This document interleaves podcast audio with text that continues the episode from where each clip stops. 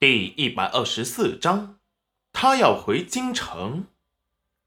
黄彩彩跟着戚云染进去了，可是，在要见到赵宝业时，他又有些退缩了。怎么不走了？不是说要去见赵宝业吗？门口的小厮见着戚云染大呼他家公子的名讳，心底翻了个白眼。这个无礼粗俗的乡间女子，竟然直呼男子的名讳，真是太不礼貌了。哪像他们京城的贵女，见着他家公子都是温和有礼、含羞带怯的。这女子可是对他家公子一点也不客气。上次也是他陪着公子来的，要不是他是裴公子的童养媳，他都不屑跟他说话。齐云染走过那小厮的身旁，见他高傲的表情。眼里露出了玩味，他这是在为他家公子上次在他这里受了冷脸而记恨他，哼，倒是对赵宝业很忠诚啊。此时，石安正带着泥瓦工们在一旁按着戚云染的方法做着砖坯，他们已经在暗中观察了几次，齐云染做砖坯的工序，他们也都看得清楚。因为齐云染知道暗处有裴元军的人，不过见他一下子找了这么多人做砖，也没有太惊讶。事情放手给他们做，倒也省了他不少时间。黄彩彩见着满院子的砖坯，立即吃惊道：“冉冉姐，他们在你家，这是在做什么呀？”齐云染回头，视线落在了石安做好的砖坯上。做的什么？你以后啊就知道了。说完，把黄彩彩带进了屋中。此时，赵宝业已经冷静了下来。他两个淤青的黑眼圈极其搞笑。他只揍了裴元军一拳，裴元军却还了他两拳。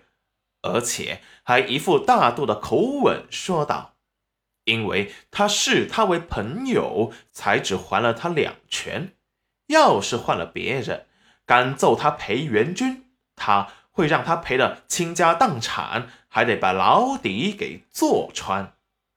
偏偏赵宝业想起裴元军在京城对付别人的手段，还觉得他赚了，所以打完过后。”两人又哥俩好的开始谈笑风生。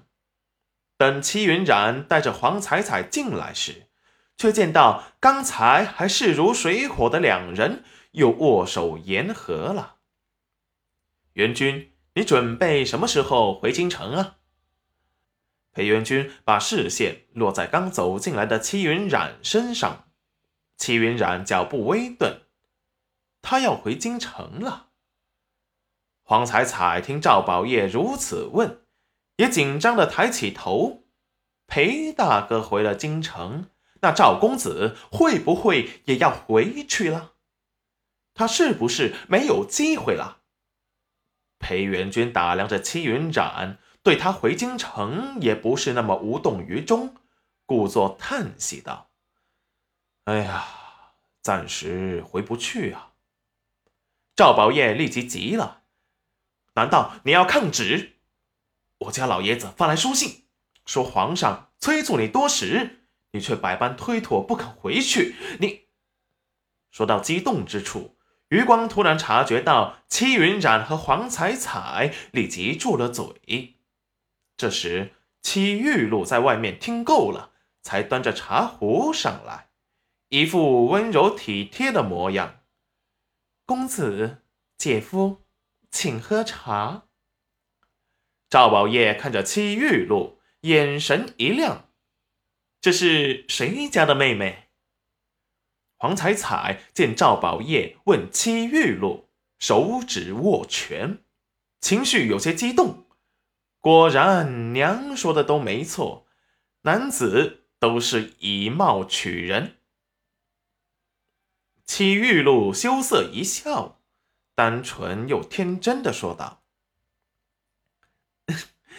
我是冉冉姐娘家的妹妹，我叫戚玉露。”赵宝业顿时失去了兴趣。他喜欢不搭理他的女子，比如戚云染那一款的，一见到他就给他自报家门的，在京城没少过，他都有些腻味了。到现在，他都还不知道戚云染的名字呢。他喜欢那些神秘感的小女人，让人猜不透他的心思。却总在你自以为很了解他时，